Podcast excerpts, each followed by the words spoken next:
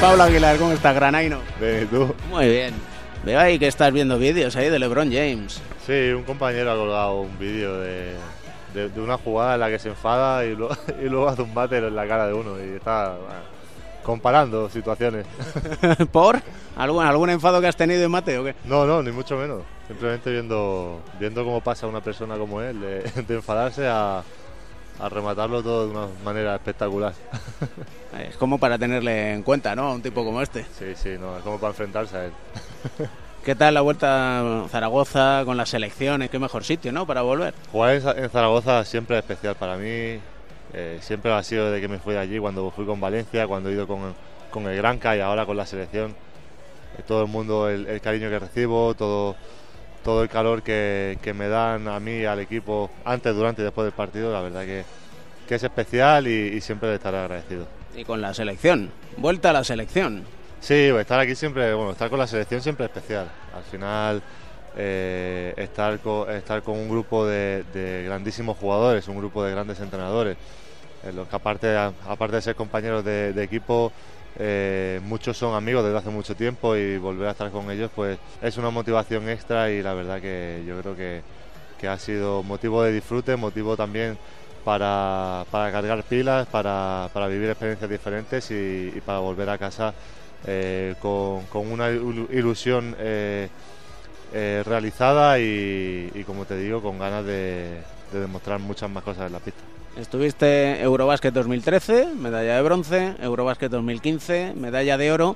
Yo no sé si has tenido la sensación que con estas ventanas se ha recuperado ese espíritu de la selección. Bueno, yo creo que si algo eh, caracteriza a la selección española de siempre, aparte de que tenemos que una generación única y con un talento espectacular, aparte del talento que, que esos jugadores tenían y que los jugadores que, que hemos jugado las ventanas ahora tienen, eh, yo creo que si algo ha caracterizado a, todas las selecciones eh, de España en, todas las categorías eh, es la garra con la que se juega, el saber por, por lo que se lucha, el saber el país que se defiende.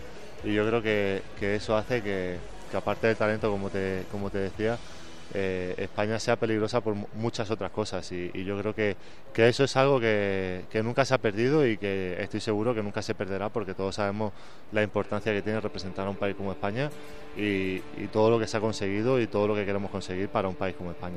¿Tú te planteabas o te imaginabas que ibas a ser internacional en todas las categorías? Pues la verdad que no. La verdad que cuando empiezas yo creo que nunca te planteas algo así. Por supuesto es un sueño que tienes y, y es una ilusión que tienes poder jugar al básquet profesionalmente y poder ojalá algún día poder jugar con la selección española.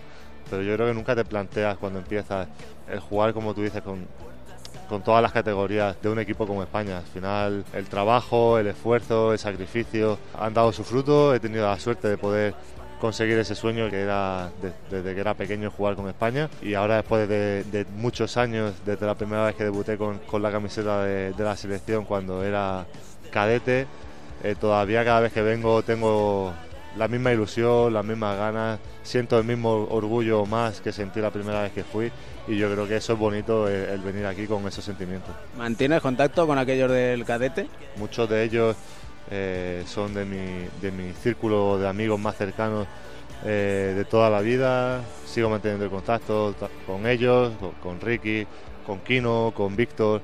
Al final fue un grupo muy unido, que todos eh, éramos prácticamente novatos en ese, en ese sentido y que fue una experiencia tan buena y tan gratificante que al final ese contacto siempre, siempre ha seguido vivo y yo creo que, que hicimos tan buena amistad que seguirá por mucho tiempo.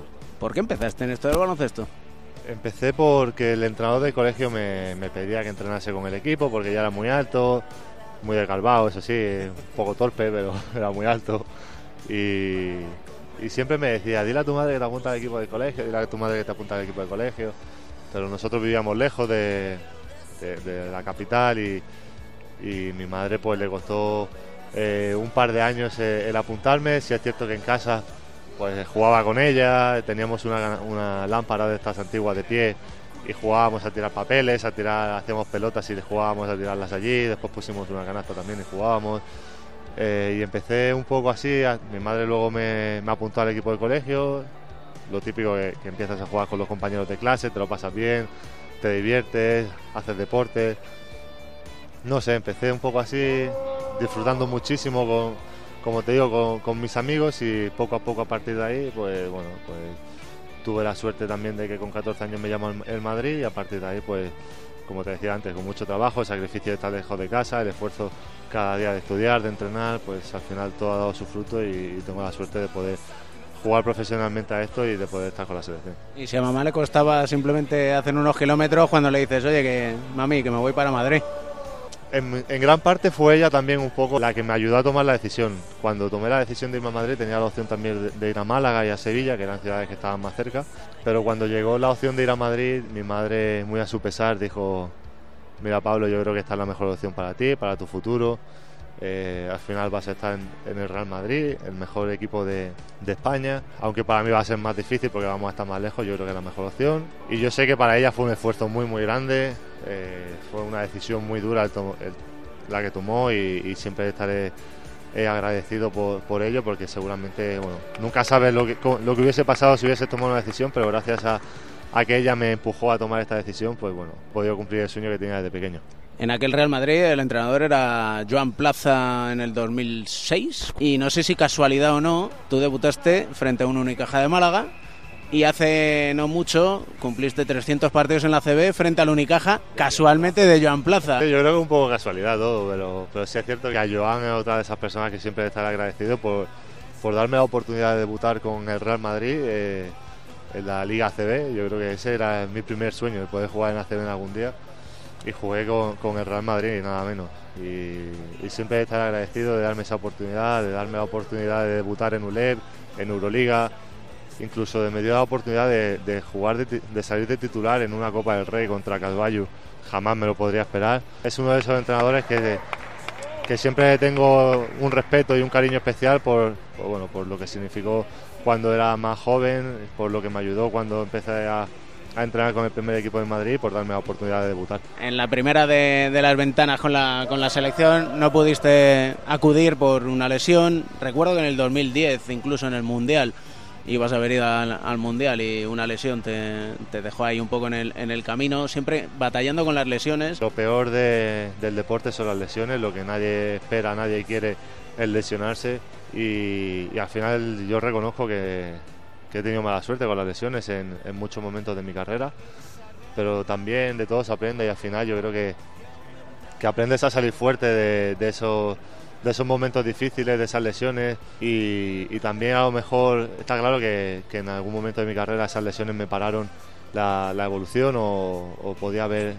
hecho cosas diferentes, pero también esas lesiones me han ayudado, como te digo, a ser más fuerte mentalmente y yo creo que eso también me ha ayudado a madurar antes a nivel deportivo y también me ha, ayudado a, conseguir objetivos que, que igual lo hubiese conseguido o no si no hubiese tenido esas lesiones, pero como nunca lo voy a saber, también sé que, que me han ayudado en mucho y, aunque son difíciles y son momentos duros, también hay que sacar la parte positiva de ellas.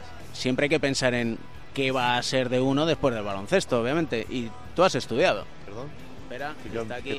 sí, son pelos de gatos, son mis gatos, juegan con el micro, es lo que tiene. que por cierto, tú tienes mascota. Que va, me encantaría, me encantaría tener un perro, pero bueno, por, por los viajes y por todo, creo que no es el momento, pero en un futuro estoy casi seguro que lo tendré. Bueno, volviendo a lo que vemos, que me vas despistando siempre que no sé cómo lo haces. Eh, pensar en un futuro. Y es evidente, el baloncesto tiene un principio, un fin. Tú has estudiado.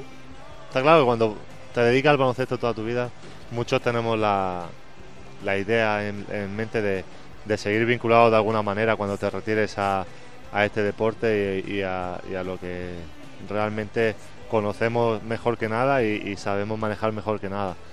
A mí me gustaría estar vinculado, por supuesto. Nunca sabes lo que, lo que puede pasar, pero, pero bueno, me gusta mucho esto. Me gustaría estar, como te digo, conectado con, el baloncesto, con el deporte en general una vez que me retire. Y si no, pues, pues bueno, yo creo que he estudiado, he hecho, he hecho eh, un, ciclo de un grado de marketing, otro de administración y finanzas y bueno, pues a lo mejor me, decanto por ahí, pero como te digo, eh, mi primera idea es estar vinculado al deporte. Lo de administración y finanzas es muy necesario. Sí, la verdad que sí, que, la gente se piensa que con, que con el deporte puedes vivir toda tu vida, puedes hacer o puedes ganar mucho dinero y dedicarte simplemente a esto y una vez te retires ya no hacer nada, pero yo creo que, que son contados los privilegiados que pueden hacer eso. El resto está claro que, que el deporte te da, te da mucho, te, por supuesto económicamente te da una solvencia que es de agradecer, pero también, como tú dices, hay que saber administrarlo de cara al futuro y, por supuesto, saber que una vez te retiras tienes que seguir trabajando para, para vivir porque porque bueno, lo que te da el deporte seguramente no te dé para vivir toda la vida. Fíjate los casos de gente que ha ganado cientos de millones, tipo Everson, Scottie Pippen, que acaban arruinados. O sea, yo no sé si en eso también os fijáis un poco en, oye, fíjate el loco este lo que está haciendo.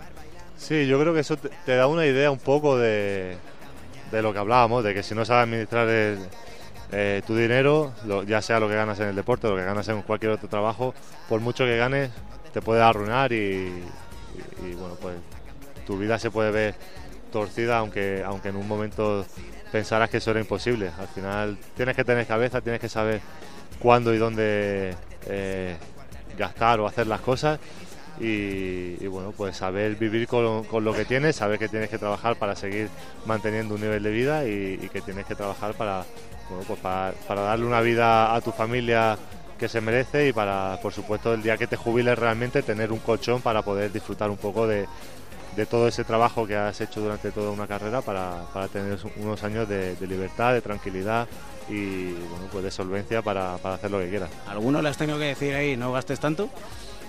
No, yo creo que en el baloncesto en general somos, por lo menos en España, somos bastante conscientes de, todo.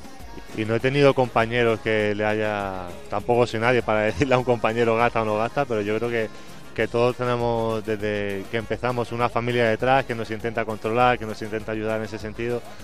Y, y, yo, por ejemplo, a mi, a mi madre le estoy muy agradecido porque siempre, desde que me fui hasta hace prácticamente pocos años, siempre ha estado muy encima mía, siempre ha estado muy pendiente de los gastos y, yo creo que eso es algo muy bueno que tenemos en España, ese nivel de cultura, sobre todo económica que tienen las familias y, yo creo que eso es de agradecer. Acabamos siempre con una canción que nos alegre el día. A ver.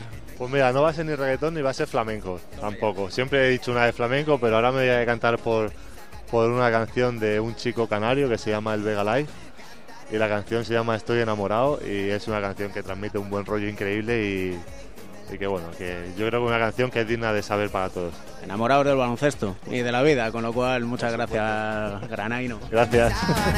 Si el sol sale por el horizonte, para que cante, me levanté enamorado, enamorado de la vida, mi pies